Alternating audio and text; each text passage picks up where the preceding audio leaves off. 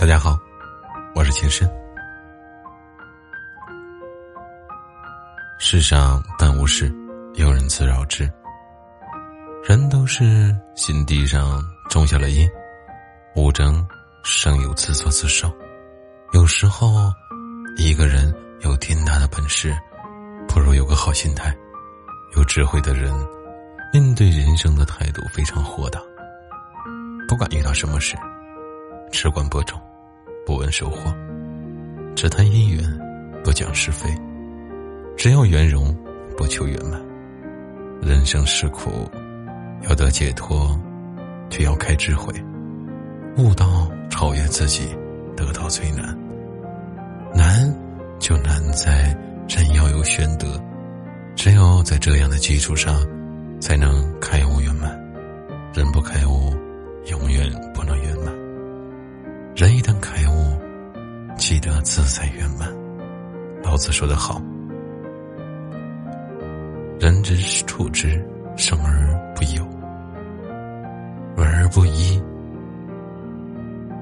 长而不宰，是谓玄德。”意思说，自然之道生养万物。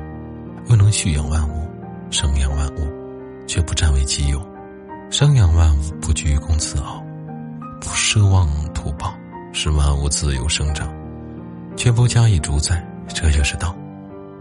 一道奉行，就是玄德，也就是玄妙之德。人能创造万有，你能不占有而享有吗？你能不居功自傲，不求回报吗？你能使他们自由不受羁绊吗？如果能，你就成就了无上的正等正觉，或者说，是觉悟的佛，而这一切都在心里。我们就是转不成菩提，我们的心不太清净，连一个好心态都生不了，何况正觉呢？人没有一个好心态，心里长起来的都是杂草。不会生出一株庄稼，这样活着能不苦吗？叶天士是清代著名医学家，之所以能妙手回春，并不在医术，而在于他通了医道，才能成为神圣大医。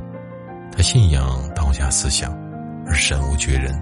有一天，一位病人双目红肿，泪流不止，神情忧虑，前来就医。叶天师详诊细查。